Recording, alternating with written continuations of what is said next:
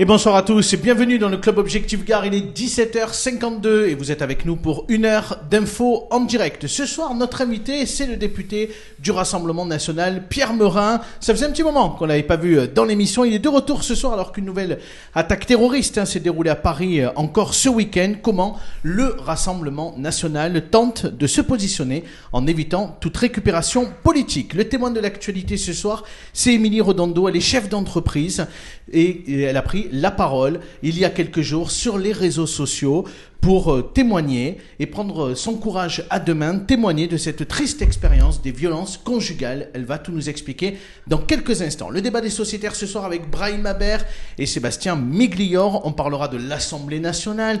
Est-ce toujours le sanctuaire de la démocratie? Et on parlera de l'accompagnement des personnes atteintes de troubles psychologiques. Sacha Virga sera là ce soir. Alors, pas uniquement pour son petit club, il sera là pour l'interview, pour le débat ce soir. Vous aurez également la météo de demain et Caroline Hernandez sera là pour vos messages. On y va, c'est la saison 2 et c'est l'épisode 26.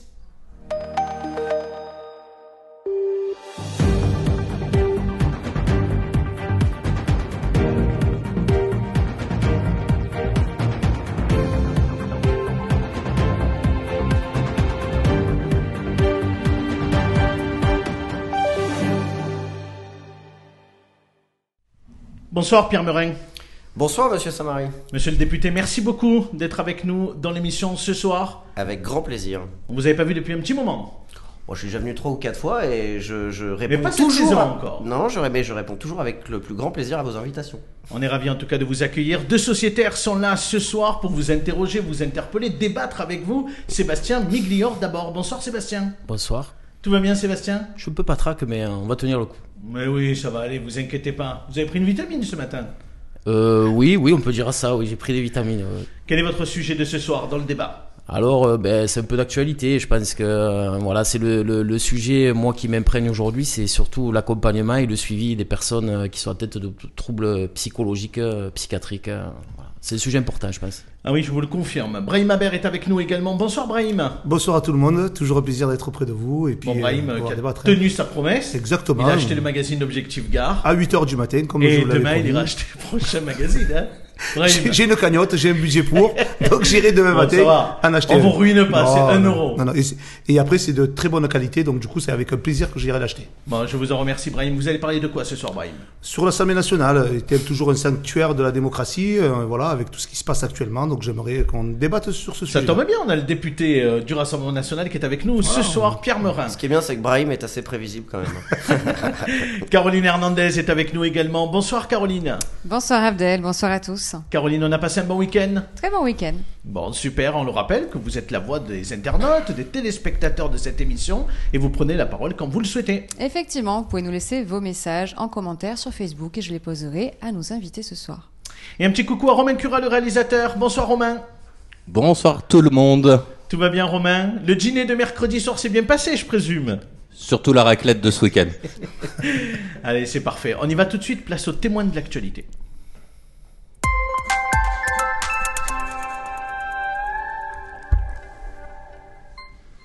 Bonsoir Émilie Redondo. Bonsoir Abdel. Merci beaucoup d'être avec nous euh, dans l'émission ce soir. On va rappeler Émilie que vous êtes chef d'entreprise. Vous êtes à la tête également euh, d'un club d'entreprise à Nîmes qui est bien connu. Et ce soir, vous venez pas pour parler d'économie, pour parler de votre entreprise. Vous venez parce que j'ai été interpellé par le message que vous avez euh, laissé sur votre compte Facebook, je crois, mais d'autres réseaux sociaux certainement, pour parler des violences conjugales que vous avez subies il y a quelques mois. Euh, et vous avez accepté ce soir d'être là pour, euh, pour en témoigner. Plus récent que ça, en témoigner aussi pour euh, probablement des femmes qui n'osent pas. Prendre la parole et qui restent dans le silence et, dans cette violence. D'abord, peut-être, moi, je, voudrais démarrer par les mots que vous avez que vous avez écrits. Vous avez dit je veux plus avoir honte, je veux plus avoir peur. Oui c'est compliqué euh, d'oser euh, dire quand on accepte des comportements qui sont pas acceptables. C'est compliqué quand on est amoureuse. C'est compliqué quand on sait que l'autre, ben, c'est pas noir ou blanc. C'est pas aussi euh, aussi tranché que ça. C'est-à-dire que la personne avec qui je vivais ces moments-là, pour être clair, ça faisait trois mois qu'il n'y avait pas eu d'incident de comportement. Trois mois, c'est pas rien. Et dans l'échelle de la vie, on se dit bon il y a une soirée là où ça a vraiment déconné et, euh, j'ai des bleus et ça fait mal et dans la tête ça fait perdre confiance, etc. Et en même temps, euh, quid des trois mois qui viennent de se passer qui sont chouettes, quoi. Donc qu'est-ce qu'on fait? Et en même temps, c'est dur d'en parler parce que, ben effectivement, comme vous l'avez dit, euh, je suis pas complètement anonyme euh, à Nîmes. Euh, difficile d'être crédible euh, après, euh, peur de, de passer pour... euh, je peux dire des gros mots un peu ce soir ou pas? Pas trop, mais allez-y. On va vous laisser pour vous une exprimer. sous-crotte euh, en se disant que euh, comment Émilie Redondo, euh, qui a l'air si rayonnante, si euh, forte, si ambitieuse, si enfin tout ce qui peut y avoir de positif à mon égard habituellement, comment moi j'avais pu accepter ça? Bah, tout simplement parce que c'est pas aussi tranché quoi. C'est-à-dire qu'il y a des beaux moments aussi dans une relation, même quand des fois elle sort des clous quoi. Il y a une question aussi peut-être d'engrenage, c'est-à-dire qu'il y a des Ouais. coups, puis on s'excuse, il y a du regret, on pardonne, mais en fait ça recommence. Et puis surtout, moi, j'étais pas dans une situation euh, vraiment euh, clivante, c'est-à-dire que j'étais pas dans une situation où je rentrais tous les soirs. Et euh, c'est un peu le problème en France. Moi, je suis une fille euh, de ma génération à l'école. On me disait, tu sais, si un jour tu rentres avec des bleus tous les soirs, sauf que comme c'est pas souvent que ça ressemble vraiment à ça, euh, les violences conjugales, c'est pas aussi euh, franc. Euh, c'est plus insidieux. Des fois, ça va être euh, des violences aussi euh, psychologiques. L'infidélité, c'est quelque chose qui fait mal aussi, qui nous rabaisse en tant que femme. Où on se dit mince, je suis vraiment pas à la hauteur à ce point-là. Finalement, c'est peut-être pas moi le problème, mais tant qu'on n'a pas fait ce travail de se dire, il y a peut-être un souci en face aussi. Et quand j'entendais parler des troubles psychologiques, j'irai pas jusqu'à dire psychiatriques, euh, la personne n'en est pas là, heureusement. Et puis je refuse d'en dire du mal parce que je pense que c'est aussi une souffrance pour les auteurs de coups, malgré ce qu'on peut dire. Et euh, je pense pas euh, parler euh, sous l'emprise de quoi que ce soit. voilà, je, je pense que de manière objective et intelligible, c'est pas À aussi quel moment, clair que Émilie, ça. vous avez décidé de dire stop, définitivement? Le jour où j'ai fait mon poste, parce que le jeudi qui a précédé, je suis allée porter plainte pour la deuxième fois pour euh, les mêmes faits de violence qu'il y avait eu dans l'été dernier, et parce qu'une semaine avant, j'avais euh, à nouveau euh, fait un passage à l'acte avec des médicaments pour essayer de non pas mourir cette fois-ci, contrairement à l'été dernier, mais au moins ne plus sentir la douleur pas supportable de, de ce que ça peut nous renvoyer comme image. Pierre Merin, je, vous redonne la parole dans quelques instants. Émilie, euh, je vous laisse reprendre euh, vos esprits. Euh, Pierre Merin, député à l'Assemblée nationale, cette question de, la parole libérée des femmes, on, voit que euh, elle est encore difficile. Le, Madame Redondo, le, témoignage que vous venez de, nous délivrer est particulièrement poignant. Donc il est difficile dans un premier temps euh, de, euh, de parler de ce que font les mouvements politiques euh, de façon globale par rapport à la C'est pas ce que je vous demande, hein. Non, non, non, mais je, l'entends, je l'entends. Euh, non, mais c'est c'est vraiment pour contextualiser. Le témoignage est particulièrement euh, Je parle de la société Poignant. aujourd'hui. et euh, là, sur ce plateau, je voudrais avoir une pensée pour vous par rapport à ce que vous avez vécu de façon très sincère. Je, je, je pense que le, phénomène des violences euh, euh, faites aux femmes est un phénomène, les violences intrafamiliales en général, hein, les violences aussi faites aux enfants dans le cadre du foyer, est un phénomène majeur. J'en ai énormément parlé avec les gendarmes dans ma circonscription. Euh, j'ai visité toutes les brigades de ma circonscription. Aujourd'hui, presque le, comment dire, la, délinquance numéro un que, traitent les gendarmes, ce sont les violences intrafamiliales. Alors ça peut être des violences intrafamiliales sur fond d'alcool, ça peut être euh, euh, quelqu'un qui pousse son conjoint, mais en fait c'est pas, c'est moins grave que ce que vous avez euh, vécu. Mais en effet, euh, je pense que l'état de notre pays, l'état social, peut-être peut-être euh, dans certains territoires français, euh, euh, peut-être dans la ruralité, euh, peut-être euh, vraiment je ne sais pas. Je suis en train de réfléchir à ce phénomène, mais je crois que euh, les violences euh, faites aux femmes sont un sont un phénomène aujourd'hui qui, qui sont liés, comment dire, à une espèce de de manque de respect, euh, de manque de respect à l'égard des femmes. euh, Et d'égoïsme, d'égoïsme Et- Et il y a sociétal. un élément que précise Émilie euh, dans, dans son message, c'est presque la peur de- d'être voilà. jugé. Oui, Alors, Parce bah, que d'être jugé, vous- de vous mettre dites- un message. Il y, a, il y a quelque chose que vous avez dit sur euh, l'infidélité. Est-ce que je suis pas assez euh, bien? Est-ce que je fais pas les choses assez bien? Euh, Voilà. Donc en fait, euh, une femme parfois, euh, comment dire, rentre dans une certaine forme de déni. C'est-à-dire euh, reste du coup au contact de son mari qui est violent, euh, qui est euh, qui met des pressions psychologiques, et ça peut durer un certain moment avant que l'acte d'aller porter plainte intervienne. Moi, évidemment, ce que j'ai envie de dire aux femmes dans ce genre de cas, c'est évidemment, au moins à minima, de se tourner vers un, vers l'entourage, vers un entourage proche, voire même assez rapidement aller porter plainte quand évidemment il y a des coups. En tout cas, je pense qu'au premier coup, il faut évidemment aller porter plainte. Mais je comprends. Euh, Madame, Madame Redondo, que ce ne soit évidemment euh, pas simple dans un premier temps. En tout cas, ce que je voulais dire, C'est- que j'ai une grosse pensée pour vous. C'est- pas simple non plus parce qu'Émilie, vous êtes allée euh, jusqu'au bout des sujets aussi dans, dans, dans votre poste parce qu'il y a un aspect également, c'est la violence financière. Parce qu'elle rentre Oui. en ligne de compte Alors- aussi dans la décision. Exactement. Moi, je suis pas dans cette situation puisque euh, on, on vivait ensemble, mais euh, étant donné que je suis maman, solo, etc. Il n'y avait pas de on n'avait pas de vrai partage du quotidien financier, euh, bien qu'il m'ait soutenu euh, par moments où ça a été difficile pour moi, euh, puisque ben, le début des, des, choses un peu désagréables, plus ma société qui est en train de fermer, et voilà, enfin plein de choses, ça arrive jamais seul, c'est ce qu'on disait tout à l'heure hein, quand on en a discuté ensemble, mais voilà, tout- toutes ces choses-là ont fait que, ça a été vraiment la descente aux enfers. Et économiquement, euh, moi j'étais chef d'entreprise et je le serai bientôt plus. Euh, ça veut dire aussi que j'ai pas le droit aux aides type chômage en France. Euh, ça veut dire que je me retrouve le bec dans l'eau, que j'ai été en arrêt maladie parce que j'avais retrouvé un premier poste que j'ai perdu parce que j'étais pas en état de le tenir correctement psychiquement à ce moment-là en tout cas.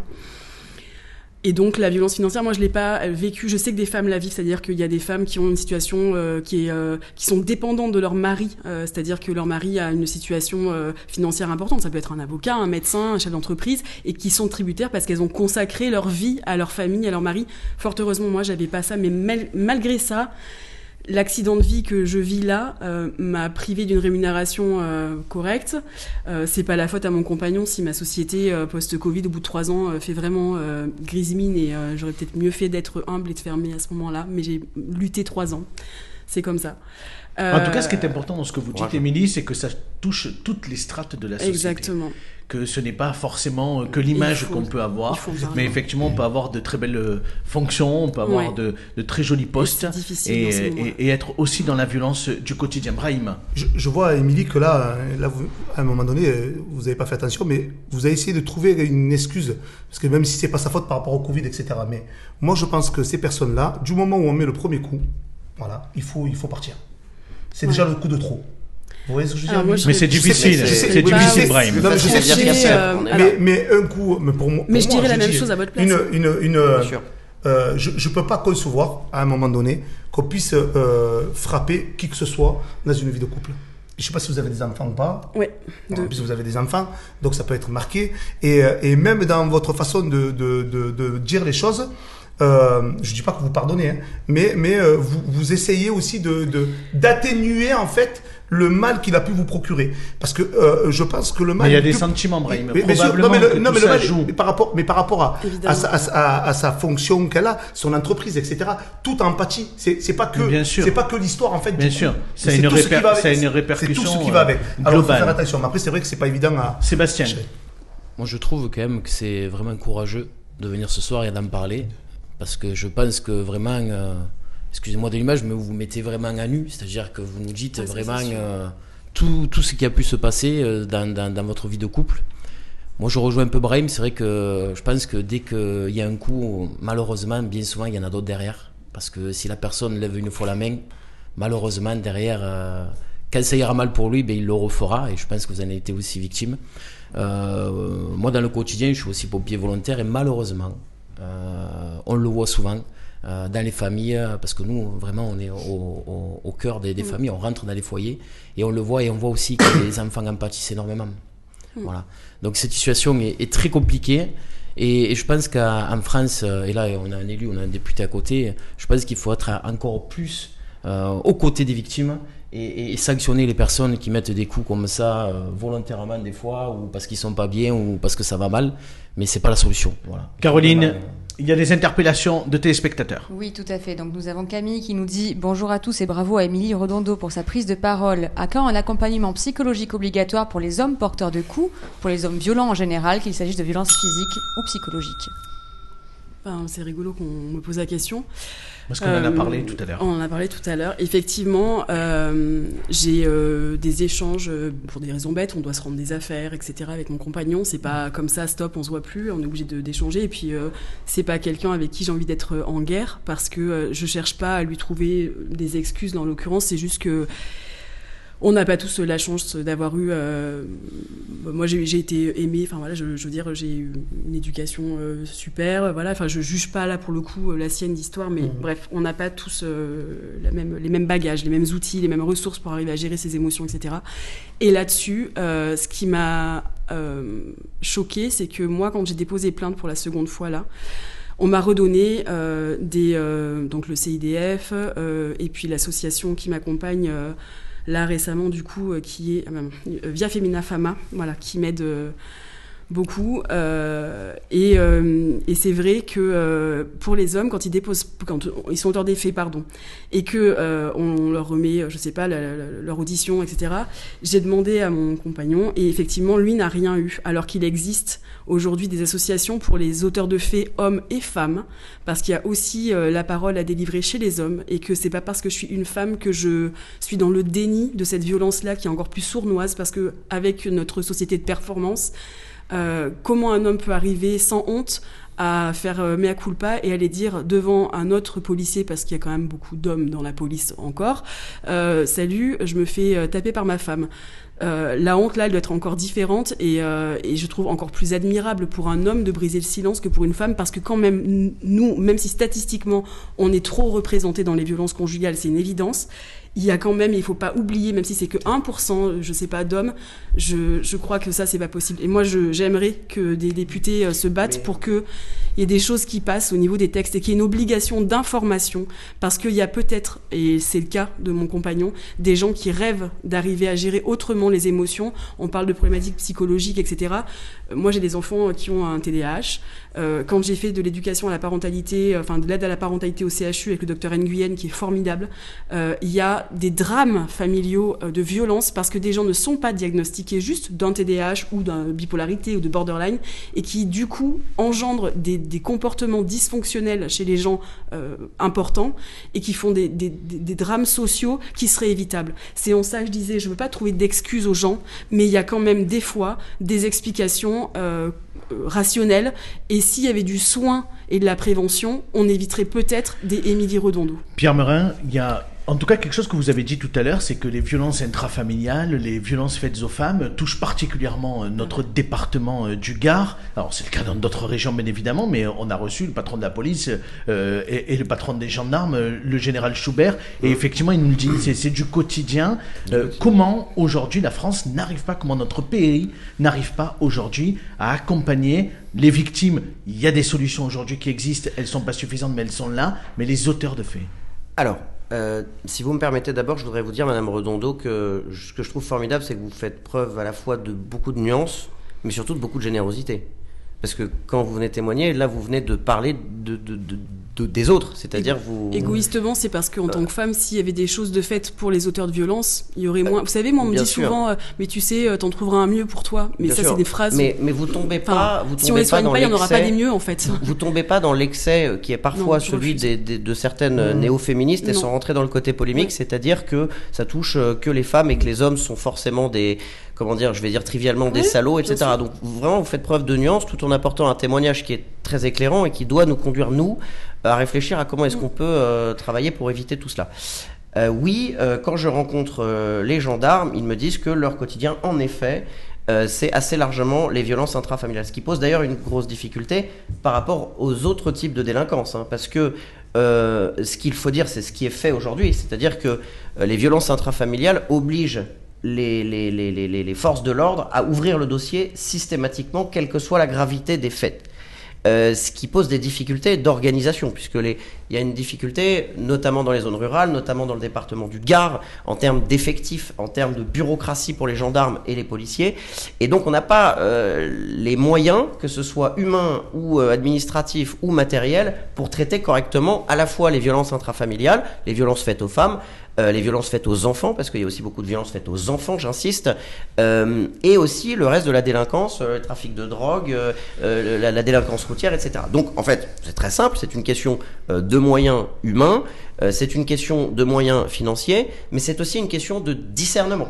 C'est-à-dire la question des violences intrafamiliales, c'est une question, c'est de permettre aux gendarmes et aux forces de l'ordre de faire preuve de discernement entre euh, je vais être un peu trivial, mais euh, le couple qui appelle la police parce qu'ils sont un peu alcoolisés ou bourrés, alors qu'en fait c'est pas grand chose, mais ils sont quand même obligés d'ouvrir un dossier, et la réalité de situations telles que la vôtre, Madame Redondo, qui est bien plus grave. Et donc on a un problème de discernement entre la, dans, la, dans le cadre de la Même gravité si- des faits. même si, c'est peut-être le polémique dire, ce que oui. je vous dis, Le- mais il y a un vrai général, sujet. Le général Schubert, quand même, sur ce plateau, rappelait, et il a raison de le dire, qu'il y a des formations régulières euh, chez les militaires aujourd'hui, et que les gendarmes, mais c'est le cas également Oui. pour la police nationale, ont une prise en charge aujourd'hui des victimes Oui, sauf qui est beaucoup plus confortable aujourd'hui que ce que c'était le cas il y a, je- il y a et- 10 ou 20 et- ans. et hein. En effet, sur, sur la prise en charge euh, des, Des victimes, victimes, hein. il est évident qu'il y a beaucoup de choses à faire évoluer, notamment les mesures d'éloignement entre les conjoints, euh, par exemple, enfin, entre, entre, les, entre les couples euh, dans le cadre de violences intrafamiliales, pour que notamment ces mesures d'éloignement soient respectées. Ça, c'est un, une problématique nationale. Euh, je pense qu'en effet, il y a, il y a- il y a beaucoup de, de- de travail à faire là-dessus. Mais attention, je, vous parliez, je, je termine en une phrase, vous parliez de, de, de, de, de, de- de formation. Aujourd'hui, les gendarmes me disent, à chaque fois qu'ils sont appelés et qu'ils entendent au téléphone violence intrafamiliale, ils sont obligés de venir et d'ouvrir un dossier, même pour des faits qui sont forcément euh, problématiques, mais il y a un manque de discernement parce qu'ils ouvrent le parapluie. Oui, Allez, monsieur- rapidement. Très rapidement, Monsieur Moret, mais le, le- le souci, c'est que il y a beaucoup de, de- de personnes, femmes, qui de femmes, beaucoup de femmes, qui n'osent pas faire le premier pas parce qu'ils ont l'impression que lorsqu'ils se présentent devant les gendarmeries, ils ne sont pas pris au sérieux ou ils sont pas à l'écoute. Et c'est ce qui pose problème. Ça veut dire qu'à un moment donné, ces personnes-là, si elles sentent qu'au départ, il n'y a pas un accompagnement euh, de, de- de- des forces de l'ordre, des forces de sécurité, d'être prises en charge très rapidement, avec une injonction directe, euh, euh, ça pose problème. Parce qu'après, ça veut dire que la, la personne qui est, qui est victimisée, elle doit retourner dans son foyer, retrouver avec ces mêmes problématiques. Donc du coup, et ça, ça peut poser problème aussi. Moi, je, je Allez, pense. Sébastien, un dernier Je, mot. je, je pense aussi que ce phénomène a, a pris de l'ampleur. Et malheureusement, pendant le- la période de Covid, Oui, on l'a oui. connu encore plus. Et je pense que même nos militaires aujourd'hui, les gendarmes, sont dépassés aussi par le phénomène. Il y en a énormément. Et c'est vrai que du coup, le discernement entre ce qui s'est vraiment passé, est-ce que c'est vraiment grave ou pas, est difficile à faire. Moi, ce que je, je rejoins Brahim, il faut faire quelque chose au niveau de la loi pour accompagner les gens. C'est-à-dire que dès qu'il s'est passé quelque chose, Eh oui. comme on dit, c'est le retour dans le foyer sous l'emprise Ben oui. de, de, de, de la personne, c'est compliqué. On pourra voter toutes les lois du monde. C'est ça. Allez. Moi, je, je vais faire une aparté. euh, je, je suis plutôt euh, heureuse d'être française et j'ai d'origine andalouse du côté de papa. Redondo, ça s'invente pas. Euh, en Espagne, euh, ils ont beaucoup avancé. Alors c'est rigolo parce que dans notre culture, on a l'impression que dès qu'on va vers le sud, c'est un peu des sociétés paternalistes, machistes et où les femmes ont rien à dire. Et l'Espagne a une petite longueur d'avance sur nous. Moi, il y a un truc qui me choque en France, c'est que c'est la femme qui doit toujours partir du foyer. C'est déjà bien de pouvoir l'isoler de la situation, mais du coup, c'est la, la femme qui va devoir porter la honte de rentrer dans un bâtiment qui est identifié comme un lieu de mise à l'abri pour les femmes maltraitées avec ses enfants, etc. Et ça, ça peut être un frein aussi à, Oui, à c'est la, à demande d'aide. Alors que en. Espagne, c'est l'homme qui va être dans ce type de bâtiment. Euh, il y a d'ailleurs, je crois, des entrées à l'avant, mais il y a des entrées pour les hommes à l'arrière parce qu'il y a des gens qui pourraient les agresser et les prendre à partie, alors que c'est des gens qui essaient de progresser, de se soigner aussi. Mmh. Euh, mais c'est l'homme qui est sorti de, de ça et c'est lui qui va devoir subir les conséquences de la situation dont il est auteur. Ou c'est la femme, parce qu'une fois de plus, je veux pas stigmatiser. Moi, j'ai déjà rencontré dans mon entourage des hommes qui vivaient des situations qui étaient perverses euh, et qui étaient dans la honte de ne pas pouvoir en parler, parce qu'on leur aurait répondu, mais enfin, t'as vu, euh, comme t'es gaillard, tu peux pas lui en mettre une. Enfin, ben non, quoi. Enfin, il y a des hommes qui ne le font pas. Voilà. On va dire un dernier mot, un dernier mot sur cette cagnotte, puisque vous avez lancé une cagnotte pour, euh, pour récolter euh, des fonds, euh, et en fonction du montant effectivement de ces fonds, vous reverserez une partie Oui. euh, à l'association euh, via Femina Fama. Oui. Et on va rappeler bien évidemment que nous aurons l'occasion de mettre sur Objectif Gare le lien de cette cagnotte pour ceux qui le souhaitent. Je vous remercie. Je voudrais dire un tout dernier mot, c'est qu'on a une sociétaire ici qui s'appelle Martine Tiberino, qui est à la tête de Apesa Gare, et elle vous a accompagné aussi, et je voudrais quand même la saluer ce soir, parce qu'elle a été Moi au rendez-vous. Apesa, on le rappelle, ça accompagne les chefs d'entreprise dans le Gard, enfin dans toute la France, mais Martine Tiberino euh, s'occupe du Gard, et euh, accompagne les chefs d'entreprise qui sont en difficulté émotionnelle, en difficulté euh, euh, quelquefois aussi d'urgence. On a de la chance dans le Gard parce que des ressources, il y en a, il suffit de vouloir euh, aller les chercher, les demander et oser juste un jour euh, sortir de son trou et dire euh, je veux bien de l'aide finalement. Finalement, je veux bien. Merci, Émilie Redondo, d'avoir Merci été avec nous ce soir. Merci d'avoir eu le courage de venir euh, dans cette émission et merci pour votre confiance. Merci. À très bientôt. Merci beaucoup. Allez, on enchaîne tout de suite dans cette émission. Place tout de suite au débat du club.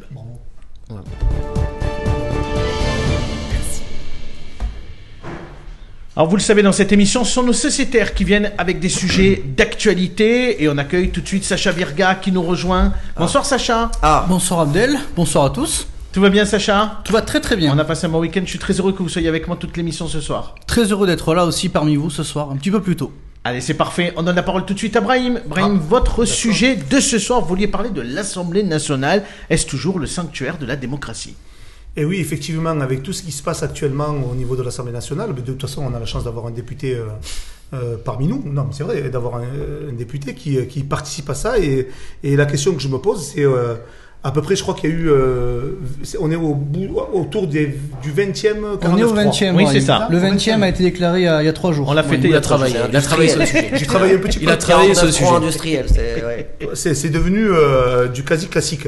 Et je me pose la question à quoi du coup servent les députés et surtout à quoi sert l'Assemblée nationale Si normalement à la base Non, lieu- sympa et Pierre Merin. Hein Non, pourquoi alors, pourquoi je- il y a un problème, pourquoi hein. justement Non, je- non, mais c'est du Pembelli.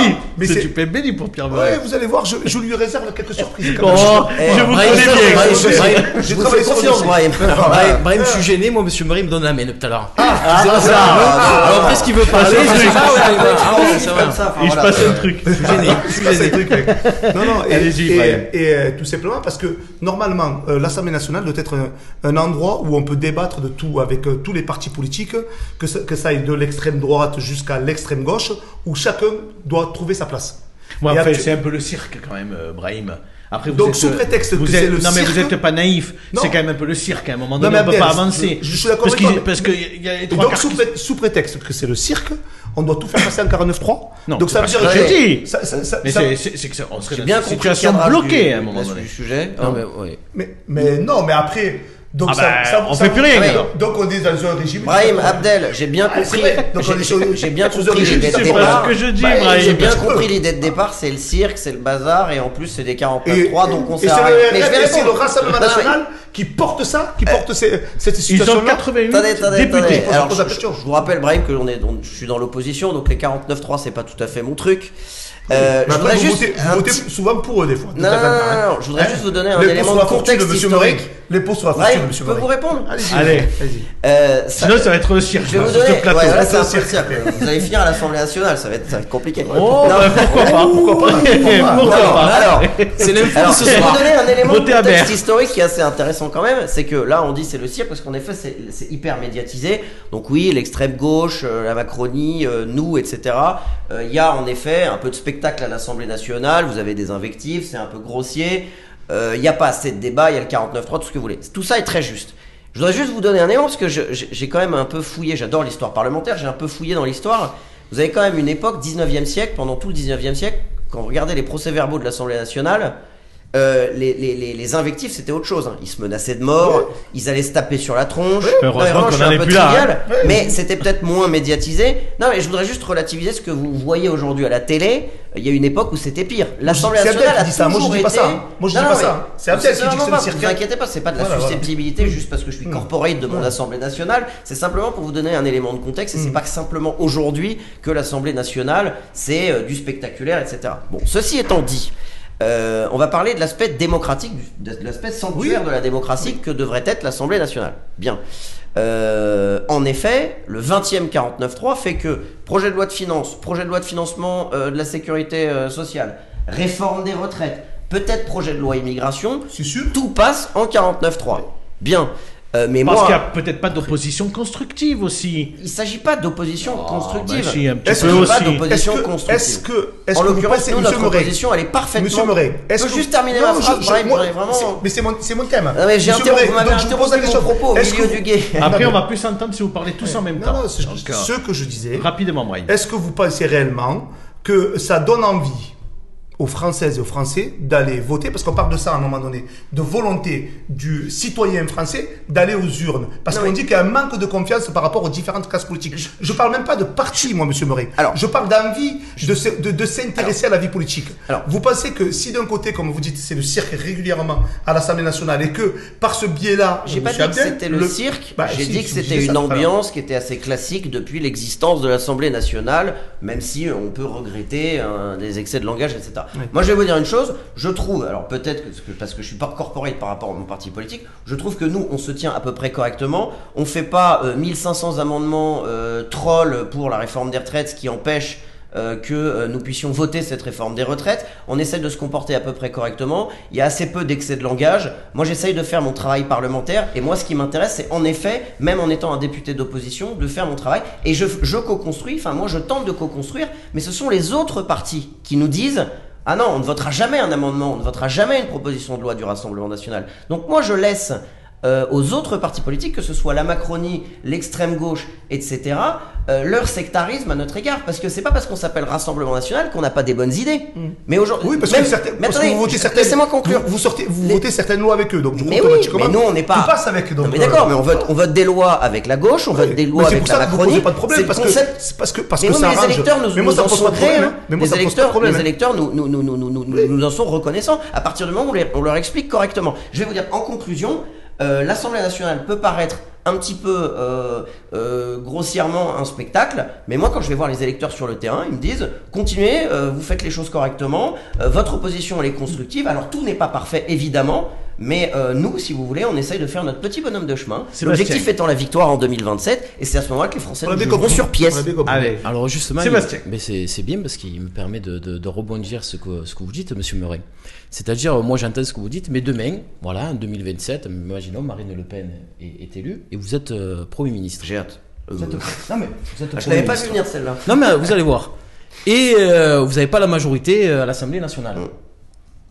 Vous, vous allez faire la dissolution ou vous allez faire passer le 49.3 pour euh, justement euh, faire passer vos lois? Ça c'est la vraie question. C'est-à-dire que vous, dans la situation aujourd'hui du gouvernement, est-ce que vous êtes en capacité, si vous n'avez pas la majorité, est-ce que vous allez dissoudre ou alors vous allez passer un 49.3 parce que malheureusement vous n'avez pas la majorité?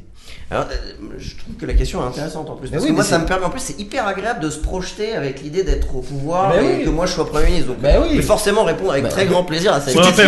C'est une Après, boutade, tout, de suite, arrêter. tout de suite, il vous a dit que vous n'avez pas la majorité Mais bien hein, sûr, on pas la majorité. Ah, mais- Ou alors on a la majorité. Non, mais aujourd'hui, le pays est très divisé. relative quand même mais aujourd'hui, le pays est tellement divisé que je suis pas sûr Ouais. qu'aux prochaines élections, euh, on pas ait une majorité ça. absolue. Ouais. Je suis Alors, pas euh, sûr qu'être Premier mais- ministre aujourd'hui soit vraiment un cadeau. hein, Oui, non, mais je, je, je, je, je- vraiment, j'ai pas du tout envoyé mon CV pour, le, pour, le, pour la place de Premier ministre pour l'instant. Oui, Pas Soyez, euh, soyez très tranquille avec ça. Allez. En revanche, non, je réponds très sérieusement à la question.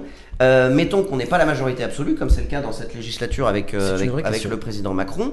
Ben, moi, ce que je, j'aurais bien envie, c'est qu'on change de méthode et puis qu'en effet, on fasse de la vraie co- co-construction et qu'on fasse pas de l'ostracisme parlementaire, que ce soit à gauche, à droite, au centre, tout ce que vous voulez, mais qu'on essaie de construire par rapport à des projets intelligents. Alors, évidemment, avec le programme de Marine Le Pen, qui doit s'appliquer, mais je vais vous dire, que ce soit chez Horizon, que ce soit au Modem, que ce soit chez Renaissance et même chez une partie de la gauche, la question de l'immigration, euh, dans le programme de Marine Le Pen, les gens, quand vous discutez avec eux en privé, ils sont d'accord hein, sur le fond. hein. C'est juste que c'est de la posture politicienne de forcément être en désaccord avec le Rassemblement national parce que c'est le Rassemblement national et euh, que c'est en fait une, une espèce de, de, de- guerre politique euh, qui est qui n'est que de la posture. Allez, on donne la parole à Caroline. Il y a une interpellation.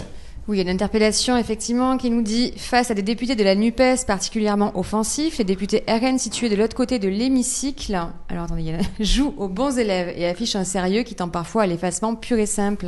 Simple stratégie? Ah, ça c'est Thierry Jacob, non Euh, Et non, c'est le Camille. Est-ce que le, le fait d'être un bon élève est une stratégie? Comment s'appelle euh, l'auditeur? Camille. Camille. Alors Camille, euh, je ne sais pas si je suis un bon élève déjà premièrement. Euh, J'espère l'être. Euh, en tout cas, j'essaye de, de- de travailler. Non, euh, moi c'est assez euh, naturel chez moi, si vous voulez, euh, de me comporter correctement et de respecter la fonction qui est la mienne. Je suis parlementaire, je suis député de la République.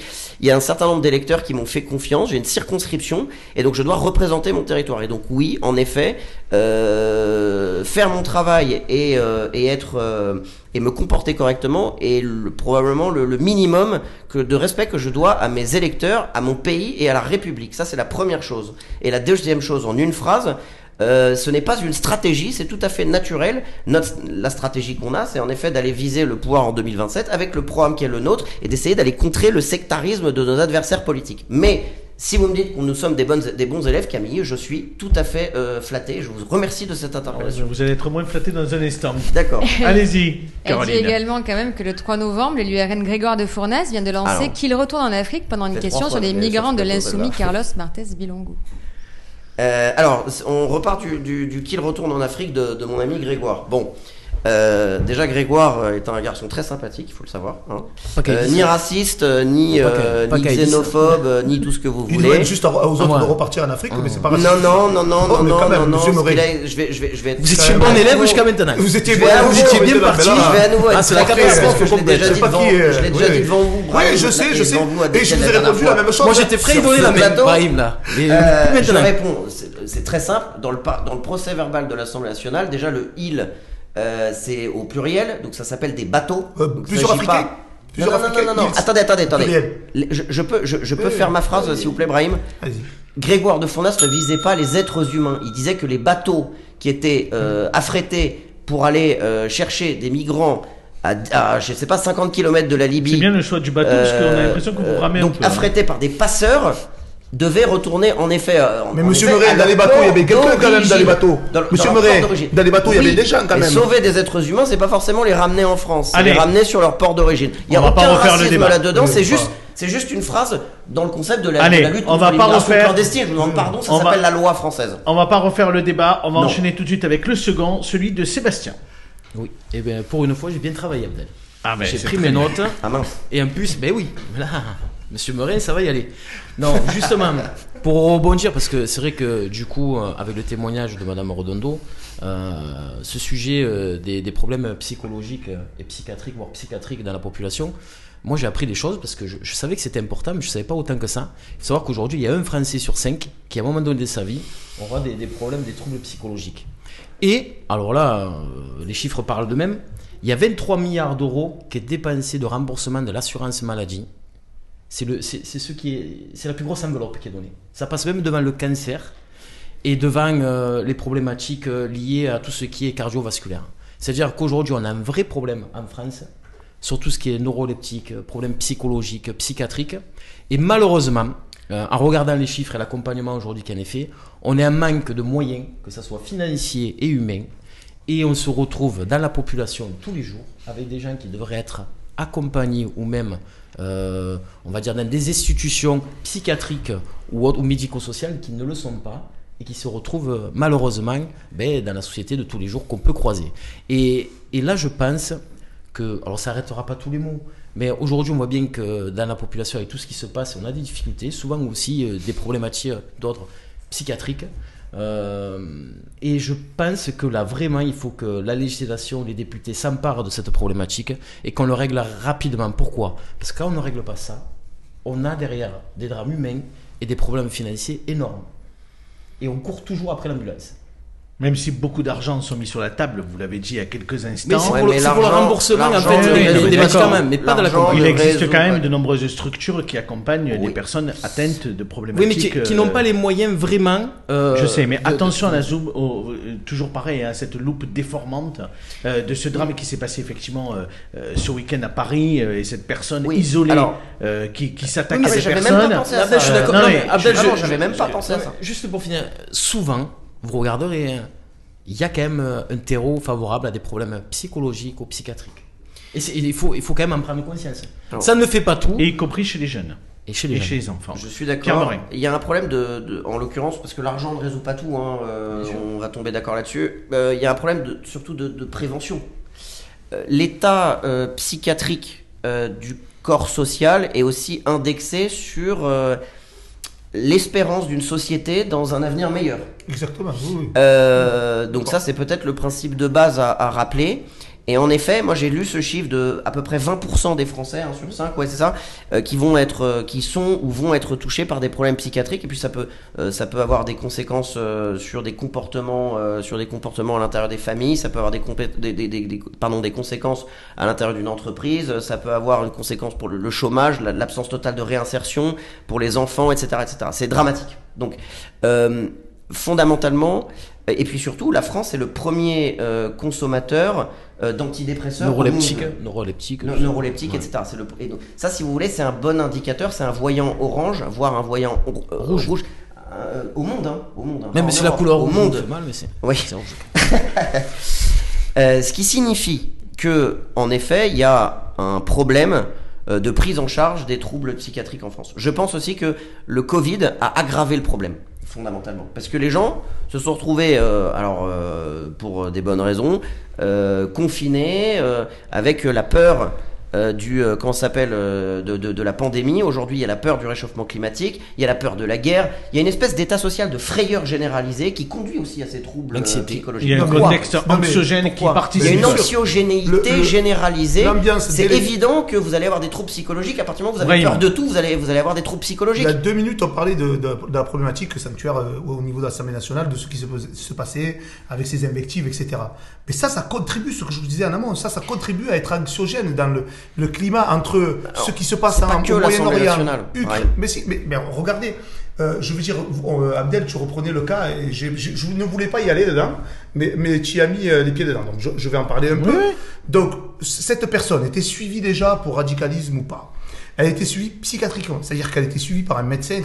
Les parents, la maman, ce- c'est le, ministre de l'Intérieur qui, le- qui, qui- qui donne toutes ces informations, disait que cette maman informait son médecin que son fils déraillait. Il Alerté. partait en vrille. Il alertait en disant Il prenait plus son traitement. qu'il ne prenait Il plus a son arrêté traitement. son traitement en 2022 de C'est les médecins même qui disaient qu'il ne pouvait pas forcément continuer son traitement et qu'il pouvait vivre normalement. Et d'ailleurs, Gérald Darmanin vous disait qu'il parlait d'un imaginez- ratage. On a imaginez- changé de sujet. Donc si on voit, non non, Si, je- si. je- non mais j'y reviens, j'y reviens.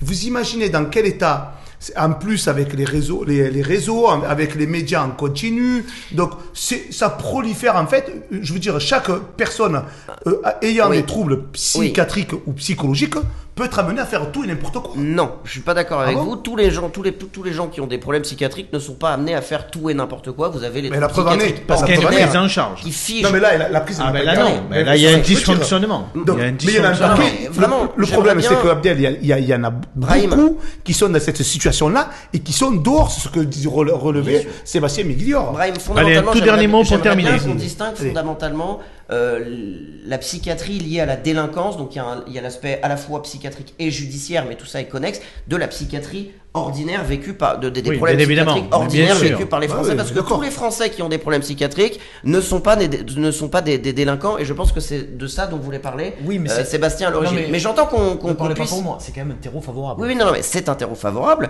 En revanche, en effet, la psychiatrie, c'est un, la question de la prévention, deux, arrêter l'anxiogène, le, le, le, le, le- le climat en- en- extrêmement anxiogène dans ce pays et redonner de l'espérance pour que les gens puissent se dire, on va entreprendre, on va travailler, on va faire des choses et on va avoir, on va plus avoir de problème de pouvoir d'achat. Donc le sujet, en fait, c'est de réenchanter le rêve euh, individuel pour les personnes et d'une société où demain on pourra vivre de C'est façon pas avec meilleure. votre président c'est- euh, Rassemblement National Non, qui a longueur mais de attendez, journée, qui politisez tape pas- sur, politisez tape- pas le sujet, Brahim. sur- mais si, si, si. politisez pas le C'est- sujet, parce c'est- que moi, c'est je un suis climat certain- anxiogène- C'est un, c'est un climat Brahim, anxiogène quand même, avec nous, avec nous, je vous assure que ça ira mieux demain et qu'il y aura moins de problèmes psychologiques. Allez, si vous voulez on vraiment va aller sur s'arrêter ce terrain euh, simpliste. Allez, on va vous redonner la parole à tous les pas deux. Vous allez euh, pouvoir ce à nouveau dialoguer ensemble puisque c'est l'heure de l'interview du club.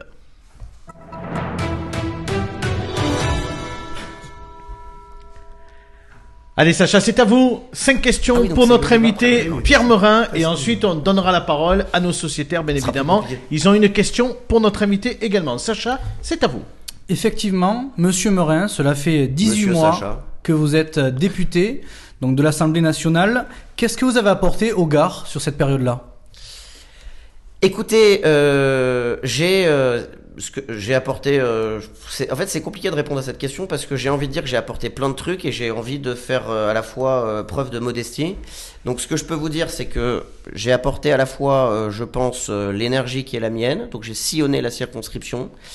À chaque fois qu'un élu local, qu'un- qu'une entreprise, qu'un particulier me demande quelque chose, je vais évidemment rédiger des courriers, je vais téléphoner, je vais insister pour que euh, les causes auxquelles je crois et que les situations qui sont celles euh, des personnes publiques et privées dans cette circonscription euh, puisse trouver un écho auprès des autorités euh, euh, publiques ou privées. Puisque Bien. vous êtes vraiment actif à l'Assemblée nationale, d'après les chiffres de nos députés, qui disent d'ailleurs que vous étiez actif sur les amendements proposés, sur les interventions euh, en commission et sur les interventions longues en hémicycle. Ah bah, alors, on Alors, revient sur pas le gars après, mais C'est pas moi qui le dis, c'est les chiffres de Ah nos oui, députés. je les, je les connais un petit euh, peu. euh, tout ça. Je suis dans les. vous- vous devez le en- savoir en, aussi, nombre d'interventions dans l'hémicycle, je suis dans les 30 premiers sur 577. En nombre d'amendements, je suis dans les ouais 30 premiers aussi. En nombre d'interventions en commission, c'est c'est pareil. Mais vous savez, être à Paris le mardi et le mercredi, travailler énormément sur euh, euh, donc travailler jusqu'à très tard euh, la nuit en commission jusqu'à 3 heures du matin et donc prendre de très nombreuses fois la parole, ça fait monter assez vite les statistiques. Euh, ça, ça, ça ne veut pas dire que je suis euh, à Paris en permanence. Donc je suis à Paris le mardi, mercredi. Quand il y a des textes importants, en effet, ça peut, ça peut, ça peut, ça peut être le lundi aussi et le jeudi, euh, voilà. Euh, mais quand je viens sur le terrain, bah, je sais pas si vous suivez un peu mes réseaux sociaux, je me balade pas mal, je vais voir les élus, euh, je sillonne ma circonscription et euh, je, je me fais le défenseur de la ruralité tout le temps, partout, quand je le peux. Et je vais vous dire, je vais vous donner un exemple. Allez, je, vous- j'en, j'en, j'en- je pourrais en avoir plusieurs, mais je, je pense avoir ma part dans, par exemple, l'absence, euh, le, le fait que les- les- l'école de Saint-Jean-de-Maruéjol et l'école de Saint-Victor-de-Malcap n'est pas fermée, puisque j'ai appelé le Dazen en lui, en lui disant, si ça ferme, je vais, je vais, je vais, je vais, vous aurez de mes nouvelles. Vous avez peut-être lu les Oula. prochaines questions, peut-être Abdel, Il va parce que c'est justement à ce sujet. Je me permets de poser la question, Monsieur Samari. Vous avez décidé de jouer la carte de la ruralité, donc Mhm. euh, lors de ce mandat, vous êtes contre le dispositif ZAN. Vous invitez le gouvernement à ne pas emmerder les conducteurs sur la route. Vous parlez même d'un voiture bashing lors d'une interview que vous avez donnée à Objectif Gare il y a quelques mois. Vous montez au créneau, comme vous l'avez dit, pour la fermeture, contre la fermeture de classe, même à Saint-Jean de Maruéjol et Saint-Victor de Malcap. Est-ce réellement suffisant, selon vous, Monsieur Merin Non, c'est jamais suffisant. Euh, J'aimerais être euh, un super héros euh, qui résout toutes les situations euh, individuelles et collectives euh, Non mais du finalement, peut-être pour aller plus loin que ce que dit Sacha, qu'est-ce qui vous différencie de notre député en fait? Parce que là, les exemples que vous prenez, ce sont des exemples que n'importe quel député à votre place ferait. Ça veut dire au moins que je fais mon boulot de député, même si c'est du classique. Euh, Qu'est-ce qui me différencie euh, Qu'est-ce qui me différencie d'un autre député? Bah écoutez, je, je, je ne sais pas. euh, le fait. Il y a l'association un truc. Espoir pour tous à Alès, par exemple, qui dit fait un petit moment qu'ils vous attendent dans les quartiers prioritaires d'Alès. Et ben, pourquoi bah, vous ne ah, mais venez pas leur rendre, euh, ce visite matin, Ce matin, ce matin. Non mais c'est une interpellation. plaisir, euh, euh, mais avec grand plaisir. Pour son Euh, émission. Ce matin, on prend rendez-vous vous savez, maintenant. Vous Pourquoi savez, ça me ferait plaisir quand on me demande un rendez-vous, rendez-vous. euh, je l'honore systématiquement, y compris avec des gens qui sont en désaccord avec moi. Je vous donne un exemple, ça, Brahim, ce matin. euh, j'ai été le collectif, j'ai été voir le collectif pour les migrants pour parler de la loi immigration dans 15 jours. Alors évidemment, on n'est pas tombé d'accord, mais euh, la CIMAD, la Ligue des droits de l'homme, sont pas tout à fait de mon bord politique. Et ils, ont, je sais pas s'ils ont été surpris que j'accepte leur invitation, j'en sais rien, mais pour moi, c'est assez naturel d'aller voir les gens. Après, je suis pas forcément au courant de tout. Quand on m'invite, je viens. Euh, je regarde le journal, je me, je, je me déploie sur le territoire de la façon la plus euh, active possible. Et euh, je reviens à votre question. Moi, je pense que ce qui me distingue d'un autre député, c'est un. l'association. Espoir pour tous d'aller dans, le, dans Eh les ben, quartiers de la eh ville ben, d'Alès eh ben, eh ben, je dirai note, mon, eh ben, ce soir, note, je dirai à mon assistant parlementaire que j'irai les voir euh, euh, très, euh, très prochainement. Ce qui me distingue, et j'y tiens, j'y tiens beaucoup parce que c'est mon, mon caractère, c'est un, ma simplicité, deux, ma jovialité, et trois, mon esprit de camaraderie. C'est-à-dire que n'importe qui peut venir me voir euh, de façon très naturelle. Je donne mon numéro à n'importe qui. Euh, je discute de façon très naturelle, d'égal à égal, et mon objectif dans ma circo, c'est de faire ma bonne action quotidienne. Dernier élément quand même, c'est vrai que le, le- le rôle de député a évolué, on n'a plus le cumul des mandats, on n'a plus de réserve parlementaire. Donc le député aujourd'hui, il est contraint euh, d'aller sur le terrain, d'aller quémander les informations et euh, d'aller essayer de faire sa bonne action quotidienne avec un petit peu ses petits bras, ce que j'essaye de faire. Allez, Sacha, encore une ou deux questions, ensuite on donne la parole aux sociétaires. Effectivement, sur euh, l'Assemblée nationale, vous en parliez il y a quelques instants, Monsieur Merin. Quels sont les dossiers que vous défendez actuellement? Alors, euh, les dossiers que je défends actuellement. Euh, alors moi, si vous voulez, euh, à l'Assemblée nationale, j'ai un rôle un peu particulier qui est celui de coordonnateur des députés du Rassemblement national à la commission du développement durable. Et ça va peut-être vous intéresser, mais en gros, l'objectif est, de travailler sur la question écologique sur les quatre années qui viennent dans l'optique de la présidentielle de 2027. En tout cas, je me suis fixé, moi, dans le cadre de ce travail de commission, euh, cette ambition. Donc il y a 11 députés RN, il y a les, il y a les collaborateurs, donc ça permet d'avoir un écosystème justement pour travailler euh, sur le programme relatif euh, à la transition écologique euh, de Marine Le Pen. J'ai énormément travaillé sur les questions énergétiques. Euh, j'ai été, été orateur sur le- les énergies renouvelables. J'ai été un peu orateur aussi sur les questions sur le sur le nucléaire, sur les questions ferroviaires, sur les questions des, des, des mobilités, des mobilités en général, sur lesquelles j'ai beaucoup travaillé. Euh, après, il y a la question des élections européennes, puisque vous avez l'interdiction des moteurs thermiques en 2035. Donc, je suis en train de, de, de réfléchir euh, aux alternatives. Aux alternatives. Bon, si vous voulez euh, brosser le, le- le- mes sujets en général, ce sont essentiellement les questions écologiques, les questions de défense des automobilistes, en effet, euh, entre autres. Le ministre de la Santé est venu dans le Gard et particulièrement à l'Est. Exactement, il est venu deux fois, même euh, Deux Monsieur fois. Samari. Il a participé aux États généraux de la santé, comme vous le savez, Monsieur Merin. Est-ce que vous l'encouragez dans cette démarche volontariste? Le ministre de la Santé ou, euh, ou Oui, le LSL? ministre de la Ministre de Santé, la Santé, on est- Aurélien Aurélien Rousseau, Rousseau, effectivement. le Le- Gardois. Le fait de venir dans le Gard? Moi, je, je- je- Non, euh, il fait pas que dans le Gard. Il a participé aux États généraux Oui, euh, euh, qui ont été mis en place par les Tout agglomérations. à fait, tout à fait. Mais j'étais est- présent. Vous étiez présent, c'est pour ça qu'on vous pose la question. Euh, Est-ce bah, que vous considérez suis, que sa démarche, Moi, si vous voulez, là je- encore je- une fois, dans une opposition constructive Mais bien sûr, bien sûr. Mais d'ailleurs, j'ai envoyé euh, dès la nomination de Monsieur Rousseau un courrier de félicitations, aucun souci. Euh, ça me pose pas. au contraire, je, je suis très content que le territoire et singulièrement ma circonscription puisse euh, disposer d'un- ministre qui puisse euh, éventuellement relayer euh, les attentes, notamment en matière de santé. Euh, de, de, Est-ce que vous de- êtes inquiet par la situation des urgences à mais, l'Est mais bien sûr, si vous voulez. Vous je les avez mais- rencontrés, vous faites oui, remonter oui, oui. les doléances Je suis allé, je suis allé, je suis allé voir le- le- les urgences, je suis allé au centre hospitalier, j'ai même rencontré les syndicats, je me suis, je suis même allé à la manifestation contre la fermeture des urgences de Bonnefond. Donc je pense avoir quand même fait un peu le, le, le boulot de ce point de vue-là. Euh, mais je suis surtout, si vous, si vous voulez, inquiet globalement pour ce territoire. Euh, Quand je vais, euh, quand je vais à, à, Saint-Florent-sur-Ozonais et au Mage, et que vous avez deux maires qui se tirent dans les pattes parce que un tel veut garder sa pharmacie et son centre médical et un tel veut, veut avec euh, Filieris développer une pharmacie et un centre de santé et que du coup il n'y a pas de vision cohérente entre les élus, il y a uniquement une vision de précaré de certains élus parfois euh, en termes de santé. Bah non, la santé, ça doit être, ça doit être quelque chose de, de, de, de partagé globalement. Il doit y avoir une vision de, de cohésion, de coordination de la question de la santé. Cette circonscription est un désert médical et il faut s'attacher à y travailler puisque c'est valable euh, Et c'est partout le dans cas la puisque le ruralité du président- Gard, si vous voulez, pas que dans ma circonscription. C'est le cas puisque le président de l'Est Agglomération a mis en place ses états Et généraux. moi, moi, je salue euh, la démarche de Christophe Rivingue de mettre en place euh, des états généraux de l'immigration.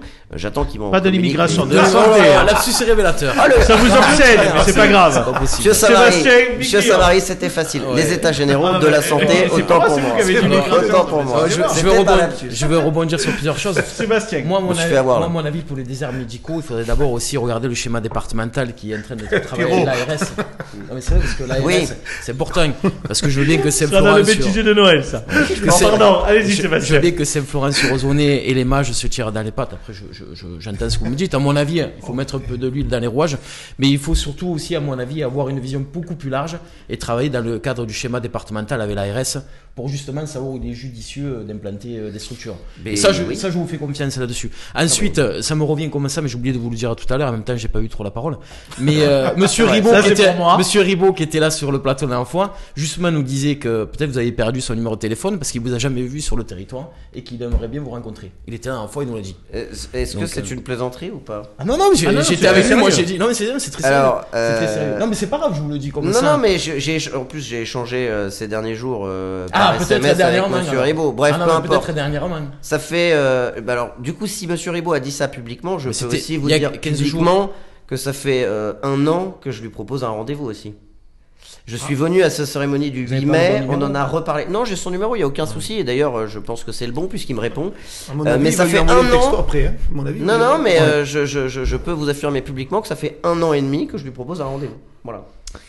Sébastien, vous en avez Mais terminé j'ai j'ai beaucoup de Comme respect on pour vous a Philippe pas donné hein. beaucoup la parole ce soir, vous voulez Non, rajouter j'ai- quelque terminé. chose Non, j'attends ma question. Je poserai Eh ma ben c'est question. à vous. Ah, la question. Mais non, excusez-nous. Ah, hein. Mais non, mais tout à l'heure. Alors, mais non, je sais pas, je sais il pas. il est pas dans le match là. Ouais, Non, il est donnez pas une dans le match. vitamine. je l'ai pas pris. pas dans le Non, match. tout à l'heure, tout à l'heure, compris. Monsieur Meret me disait que on parlait des municipales et il me disait qu'il serait bien sur Alès. J'ai dit, c'est peut-être une bonne idée. Donc, est-ce que vous nous confirmez euh, au municipal que vous allez aller sur Alès? On vous voit partout, on vous demandait aussi à Pont-Saint-Esprit apparemment. Non, Alès. il Bah, m'a dis dit tout à donc. l'heure. euh, Tout à l'heure, il a dit Ah, ça donc sur les Il a dit municipales. Alès. Ah, vous Ouais, avez bah dit oui. l'Est tout à l'heure? Euh, Ah oui, je pas courant. Mais il a dit Alès.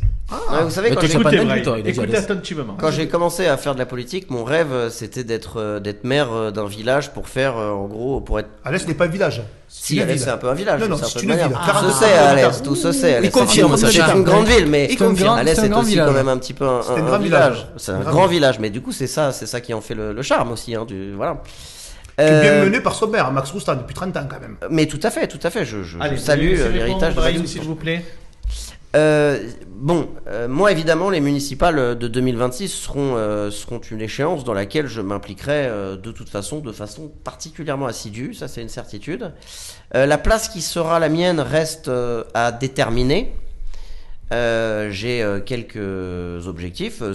En tout cas, il y en a un qui est affiché aujourd'hui, c'est Pont-Saint-Esprit. Clairement, euh, euh, Pont-Saint-Esprit est une ville que je compte, euh, sur laquelle je compte monter un projet euh, et une liste Avec pour, une euh, situation compliquée actuellement, monsieur Morin. Absolument. Et du coup, bah, en effet, vous avez, euh, je, je ne vois pas comment cette ville peut rester gouvernable jusqu'en 2026. Donc, moi, j'ai appelé, euh, en tout cas chez vos confrères de Midi Libre, à ce qu'une municipale partienne se tienne à Pont-Saint-Esprit pour le bien des habitants, parce que si vous voulez, une majorité ingouvernable, enfin une ville ingouvernable, ça pose des difficultés de, de gouvernance locale. Et donc, on a besoin de repartir en campagne, d'avoir enfin une nouvelle majorité claire pour que cette ville devienne gouvernable. Ça me cette paraît. Euh, bon est-ce que cette situation à deux ans et demi de l'élection euh, municipale euh, vous satisfait on va dire? Mais, mais vous, moi, je personnel... me satisfais jamais. Personnellement, soit... pour vous, bien sûr. Non, non, non, non, non, non, non, non, Mais moi ou pas moi, si vous voulez, je, je me satisfais jamais, si vous voulez, que ça se passe pas bien. Euh, si ça se passait bien et que même la, Madame la socialiste était une super mère, je vous dirais pas, je vais faire de la politique politicienne. Il se trouve que ça se passe mal. Euh, bah oui, j'ai envie, j'ai envie qu'on y prenne toute notre part parce qu'on a des idées et c'est pas uniquement le Rassemblement national. Euh, si on fait une liste à Pont-Saint-Esprit, ce sera une liste d'ouverture euh, soutenue par le député du Rassemblement national avec le Rassemblement national. Enfin voilà, mais euh, il s'agit d'un projet local pour gouverner une ville et enfin sortir Pont-Saint-Esprit euh, d'un marasme sécuritaire, économique, fiscal, euh, insalubre et tout ce que vous voulez. Voilà. Concernant votre, votre question sur Alès, euh, il est évident que je m'intéresse très, très, très, très, très- tout particulièrement à la situation euh, politique euh, alésienne. Voilà. Allez, Brahim, pour terminer cette interview, votre question. Du, du coup, euh, étant donné que vous n'êtes pas quand même originaire de notre territoire, Il y avait longtemps. il y avait longtemps. J'y vais plus soft là. Oui, c'est Donc, vrai. Vous, c'est vous, vrai. vous, vous vous sentez plus à l'aise sur ce que vous faites, sur l'ensemble en fait de Ah, c'est votre canton et de circonscription Moi, je suis hyper à l'aise. Je prends- Non, mais vraiment, pour... la question est sympa, Brahim. Je, je, je vous taquinais. hein. Je... Euh, je prends énormément de plaisir. hein. Vraiment, Oui, je entre, prends- entre les deux, il y a quelque Je chose. vous assure, je prends énormément de plaisir à sillonner la circonscription, euh, aller voir les gens, à rendre des services, à pas- avoir des moments de convivialité. Je- je- vraiment, j'ai un plaisir, vous, vous n'imaginez pas, euh, à faire ça. Donc, je suis particulièrement à l'aise. Du coup, ça fait un an et demi que je suis là. En effet, je suis pas euh, euh, natif euh, des, des- ni des Cévennes, ni du Gard rhodanien, euh, ni des Gorges du Gardon, ni de l'Uzège. Euh, vous en avez, vous, avez, parfaitement appris- vous avez raison. mais j'ose, j'ose croire, voilà, j'ose croire que euh, je serai un, un- un- un enfant adopté dont le territoire sera fier. Merci beaucoup, Pierre Merin, en tout cas d'avoir répondu à toutes nos questions. Dans quelques instants, Sacha est toujours là, il reste avec nous, ça va être l'heure de son petit club. Mais pour l'heure, on regarde la météo de demain, mardi, quelle tente dans le département. Romain Curat, on y va avec Météo Gare? C'est parti. Bonsoir à tous. Retour au sec ce mardi avec euh, le soleil qui fera des apparitions après la dissipation euh, des bancs de brouillard matinaux. Euh, L'après-midi de belles éclaircies, hein, mais qui seront peu à peu perturbées par la présence de nuages, un peu de vent en petite Camargue. Et puis les températures minimales, quelques gelées possibles près du Vidourle. On attend 1 degré à Quissac, 2 degrés à Alès et Nîmes, 8 degrés au Gros du Roi dans le même temps. Et l'après-midi, il fera souvent 10 à 12 degrés, 10 degrés à Bagnols, 11 degrés à Alès et Nîmes et 12 degrés au Gros du Roi. Euh, Demain, nous serons le mardi 5 décembre et nous fêterons les Géraldes. Très bonne soirée à tous. Allez, place tout de suite au petit club de Sacha Virga.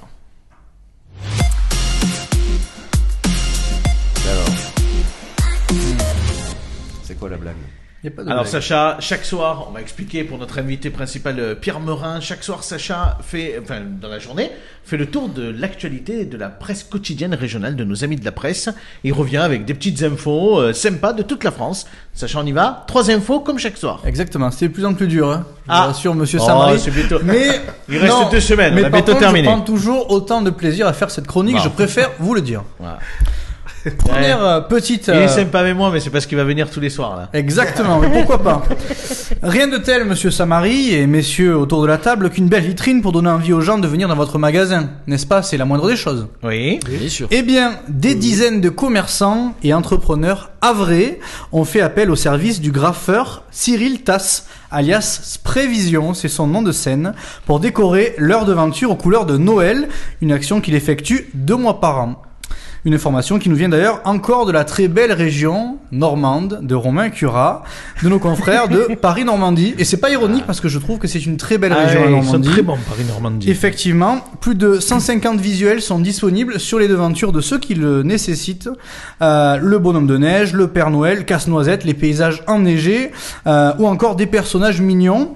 C'est payant Euh, ou pas? Alors oui, c'est payant, mais c'est un peu après, c'est la phrase juste après, Monsieur Samari. Laissez-moi finir correctement ma chronique. Alors il y a un large choix, mais attention, ça se termine dans une semaine, le temps de satisfaire la soixante-dizaine de clients. Ah, quand sont- même. Voilà, 70 clients. Et bon, du coup, pour répondre à votre question, la moyenne déboursée pour ces actes est de 120 euros.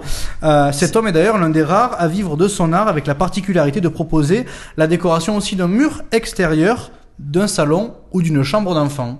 Si vous comptez, je sais que vous êtes du coup un jeune papa ou que vous serez peut-être euh, encore papa. Si ça peut vous intéresser, Monsieur Morin. Trois enfants, mais ils sont petits. Mais, ouais. Eh ben écoutez, si vous voulez refaire la chambre d'un de vos enfants, vous Ah, savez où vous bon, tournez. Enfin, il est un peu loin là. Ça fait un petit peu loin. Ouais, ça fait un peu de route. Hein. peu, Sauf si Monsieur bon, Il s'est Perret. migré, il s'est migré. Euh... Il est capable d'être euh, président de la région. Ouais, mes beaux-parents euh, ont une maison en Normandie. hein, hein, euh, Allez, une arriver. information innovante à présent. Exactement. C'est une information un peu innovante parce que c'est la première fois que je parle de ce genre de sujet dans le petit club. J'appellerai ça même cette partie de chronique. On s'est déjà posé la question. Oui, les informations suivantes nous viennent du journal 20 minutes. Dehors, il fait très froid. C'est une très bonne excuse pour faire une raclette, j'imagine. Même Oui. s'il n'y a pas de saison pour la raclette. Il y en a qui le font même l'été, en pleine canicule. Exactement. Je connais quelqu'un. Ouais, moi aussi, pas très loin de nous. C'est moi. vous avez d'ailleurs tous chez vous, j'imagine, un appareil à raclette pour faire fondre le, le fromage. Et peut-être que vous vous êtes déjà rendu compte que le câble était quand même très court. Oui, c'est vrai. Voilà. Faut toujours utiliser Ça le. donne d'ailleurs des situations. Arrange. Ça donne des situations un petit peu improbables. Vous pouvez parfois le mettre dans des situations un petit peu bizarres, ou parfois même mettre une rallonge, comme vous le dites, Monsieur Samari. Mais est-ce que vous avez déjà une idée pour laquelle le câble serait aussi court, d'après vous? Ah non, pas du tout. Euh. c'est encore un camoulox Alors, c'est pas du tout un camoulox, c'est la vérité. Alors, C'est des informations qui sont vérifiées dans un article d'un journal sérieux, Monsieur Samari. Je ne vous permets pas. Ah, le, le câble est trop court volontairement. Exactement. C'est presque ça, Monsieur Morin, parce qu'on utilise souvent un fer à repasser, on utilise souvent un aspirateur, mais c'est pour des raisons économiques que le câble est assez court. Ah, Voilà, parce qu'on l'utilise moins souvent qu'un aspirateur, qu'un fer à repasser. Voilà, c'est quand même assez surprenant, mais je vous rassure, il y a quand même une taille minimale qui est imposée selon la puissance de l'appareil et de la taille du câble. Ah, tu es allé nous C'est sortir. vrai qu'on achète, Ah toujours, ouais. on achète toujours une rallonge en fait. on utilise Eh toujours une Eh rallonge oui, en fait. donc ça sert à euh, rien en fait, leur truc d'énergie. Bon, enfin, c'est pas Voilà. grave. On part en Corse. Exactement, on part en Corse, une information de Corse ce matin qui risque de plaire à Julien Sanchez, mais peut-être aussi à vous, Monsieur Merin, et c'est pas ironique, loin de là. Euh, on rentre dans la période de Noël. Voilà, donc euh, les mairies euh, de Perpignan, Béziers, Beaucaire notamment, tcheng. Ah, les crèches. donc euh, devraient ou ont déjà installé leur crèche. Chaque année, la justice est saisie, vous le savez, pour un non-respect de la loi de séparation de 1905 entre l'Église et l'État. Eh bien, à Ajaccio, ce n'est pas le cas. Il y a une crèche qui est installée euh, dans la Maison Carrée. Alors, ça s'appelle vraiment Maison Carrée. Ce n'est pas du tout une référence à Nîmes, euh, à Ajaccio, bien sûr, et reconstitue un joli petit village corse. Je cite, Personne n'y a jamais trouvé à redire pour la bonne raison que la crèche de Noël fait partie de notre identité, a expliqué le premier adjoint Alexandre Farina. À droite ou à gauche, les élus semblent unanimes, dont le conseiller municipal de l'Union de la gauche ajaxienne, qui dit je ne vois pas quel problème pose de la vue de Sancton. En ces temps difficiles, ça nous fait même plutôt du bien. Il y a d'autres sujets plus importants en Corse, expliquant même qu'il va aller montrer ça à ses petits-enfants. Est-ce que vous c'est êtes assez agréable. d'accord Attends, Sacha, déjà, encore, Ah c'est bah obligé d'être oui. d'accord. oui, déjà. déjà, Ah, à la oui, base, que- il peut pas avoir d'opposition, Est-ce que déjà. ces propos, notamment venant de, de la gauche, peuvent vous choquer, Brahim? Ou vous Non, surprendre non, non, non, non, non, pas Moi, ce qui m'embête, c'est, je vais, je vais- pardon, je vais être trivial, mais c'est, je, je- Je vraiment, je pas vais que être vous avez trivial. envoyé ma mère, euh, Pierre, mais bon. Non mais la question d'abord ce qui me Brian. dérange, c'est les, les vieux boomers de la, de- les- les vieux boomers de la, de la libre pensée qui n'ont que ça à faire d'avoir pour combat de taper sur les crèches de Noël dans les mairies. Enfin, je suis désolé, la crèche c'est quelque chose de parfaitement rassembleur, qu'on soit chrétien, catholique ou même musulman. C'est débile Alors de venir la- nous, nous la crèche- gonfler avec la crèche. pose pas problème, sauf que c'est interdit par la loi. Donc, euh, je sais pas, moi, vous êtes élu, il Moi, faut je serais- la loi, non? Moi, je suis élu maire, je mets une crèche tout de suite, je vous le dis. Non, moi, moi, Voilà, moi, moi, je serais- moi, moi, je vais vous dire, parce que euh, Monsieur Murray a répondu à ma place. moi, bah, Peut-être que je suis le député, sûrement. S'il veut que je sois député à un moment donné. Donc, mais, mais au-delà de ça. Pour une fois que c'est moi je qui suis- vous coupe non, la non, mais moi, parole. je, je suis, je suis, c'est vrai. Euh, moi, je suis pas contre, vraiment pas contre, parce que comme on dit, c'est des traditions, etc. Mais à condition que, par exemple, à Beaucaire, on puisse accepter qu'il y ait d'autres repas que des repas, euh, vous savez, des repas végétariens, etc.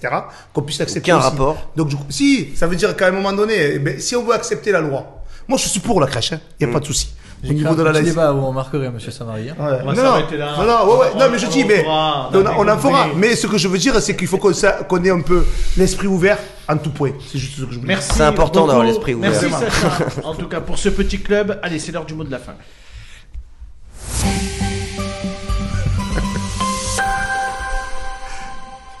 Monsieur Merin, dernier exercice pour vous. Mercredi, dans l'émission, c'était la bâtonnière Khadija Oudja. Elle vous a interpellé. Je vous propose de l'écouter. Ben, en fait, j'ai aucune question à poser. Alors, c'est un exercice. Après, l'idée, c'est effectivement, c'est un peu un passage de témoin entre nos invités.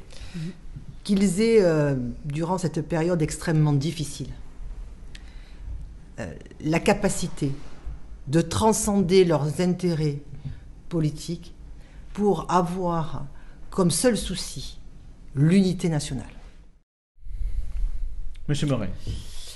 Eh ben, écoutez, euh, je m'associe euh, au, vœu, de, de votre, de, votre intervenante euh, précédente. Euh, moi, je, je, reste un éternel optimiste. Donc oui, moi, je souhaite qu'on avance sur les grandes causes, les grands enjeux de notre pays, de, notre siècle, euh, dans l'unité nationale et sans simplisme de pensée, sans radicalisation de la pensée de façon générale, sans ostracisme politique, sans slogan. Donc moi, je pense que dans mon parti politique, c'est pas nous, si vous voulez, qui, euh, qui, avons ce simplisme, cet ostracisme, etc. Nous, on veut travailler avec tout le monde et l'unité nationale. Moi, j'ai cette volonté-là. Il faut retrouver, euh, je pense que ça peut être le mot de la fin, dans ce pays, la raison d'État par rapport aux grands enjeux de notre pays et de notre siècle. C'est à vous à présent, Monsieur Merin, de poser une question ou d'interpeller notre invité de demain. Demain, c'est la maire du Vigan, Sylvie Arnal, qui sera sur ce plateau. Vous avez la caméra face à vous. Je vous propose de l'interpeller ou de lui poser une question. Euh, bonsoir Madame le maire. Eh bien écoutez, euh, moi qui suis un grand, un ardent défenseur des élus locaux et notamment de l'échelon communal, puisque je ne souhaite pas que l'échelon communal soit dévitalisé dans les années à venir, et que ça ait déjà commencé euh, depuis quelques années euh, par les intercommunalités euh, omnipotentes. Euh, et donc je suis un grand défenseur des élus locaux. Qu'est-ce que je peux faire à votre avis? Quelles sont les idées que vous pouvez me proposer euh, pour défendre les élus locaux, les projets locaux et euh, l'échelon communal? Voilà, je suis Eh à ben, elle y votre disposition. Elle y répondra demain. Merci beaucoup, Pierre Merin. Allez, on jette un petit coup d'œil sur le magazine Objectif Gare qui est chez tous les marchands de journaux. Demain, 1 euro. Brahim l'a acheté la semaine dernière. Cette semaine, c'est Sébastien Miglior. Je le prête après, hein, puisque c'est le principe aussi. On l'achète, on le lit, et puis euh, on, le, on le fait passer. Et donc, ce magazine, c'est de la transmission aussi d'infos. Et on va vous proposer à la une un dossier sur les tatoueurs, puisqu'il y a euh, des euh, euh, cabinets de Ah, mais je vais, tatouage. alors demain, je vais l'acheter, c'est sûr. Non mais qui s'installe. mais ce qui est très intéressant dans ce dossier, c'est qu'il s'installe dans le monde rural, puisqu'on a aujourd'hui euh, plusieurs villages dans le Gard où il y a des euh, salons de tatouage. À la Grande Combe d'ailleurs. On en a fait une dernièrement Eh à ben la Grande. Et puis vous retrouverez également le à table de cette semaine. C'est une nouveauté, une nouvelle rubrique avec Amal Couvreur, la vice-présidente au département du Gard, conseillère régionale, avec qui nous avons déjeuné au Mamamiam à l'espace Diderot au cœur de Val-de-Gour à Nîmes. Tout ça c'est demain, 1 euro chez tous les marchands de journaux. Merci Pierre Merin d'avoir été avec nous. Merci Abdel et merci pour votre invitation, que, c'est toujours un plaisir. Merci à Sébastien, merci, Merci. à Brahim d'avoir été là euh, ce soir. C'était animé, il y avait de l'ambiance, comme à chaque fois, donc tout va bien. Merci Sacha d'avoir été là. Ce soir, on va remercier Caroline également. Tout s'est bien passé, Caroline? Tout s'est très bien passé. J'en profite également pour vous parler de notre grand jeu concours qu'on fait sur le calendrier de l'Avent durant tout le mois de décembre. Un jour, un cadeau. Aujourd'hui, donc, vous avez encore un coffret Rituals à gagner avec la nouvelle boutique Rituals à Cap Costière qui va ouvrir le 7 décembre prochain. Et demain, ce sera un iPad avec la Wow. coupole de Nîmes. Ah, ça c'est un super cadeau de Noël, un iPad à gagner demain sur Objectif Gare dans le calendrier de l'avant. Je joue demain. On va remercier Romain Cura, le réalisateur. Tout s'est bien passé aussi, Romain, tout va bien? C'est pas très laïque. Super. Et je voulais juste dire que c'est pour le genre de témoignage qu'on a au début. Je suis fier qu'on fasse cette émission. Merci beaucoup Romain et merci pour la préparation du plateau, la réalisation de ce soir. On se donne donc rendez-vous demain, vous l'avez compris, notre invité c'est Sylvie Arnal, la maire du Vigan et puis on recevra Claude Rolls également, le directeur départemental de l'agence régionale de santé. Dans quelques jours, il part à la retraite. Il a passé beaucoup de temps dans cette émission depuis trois ans et donc on refera le fil avec lui de toute cette époque du Covid. On en a un tout petit peu parlé ce soir et puis de ce qu'il va faire maintenant puisqu'il va profiter de sa retraite. Des témoins, des journalistes, toute la rédaction est là. Bonne soirée, à demain, 17h45.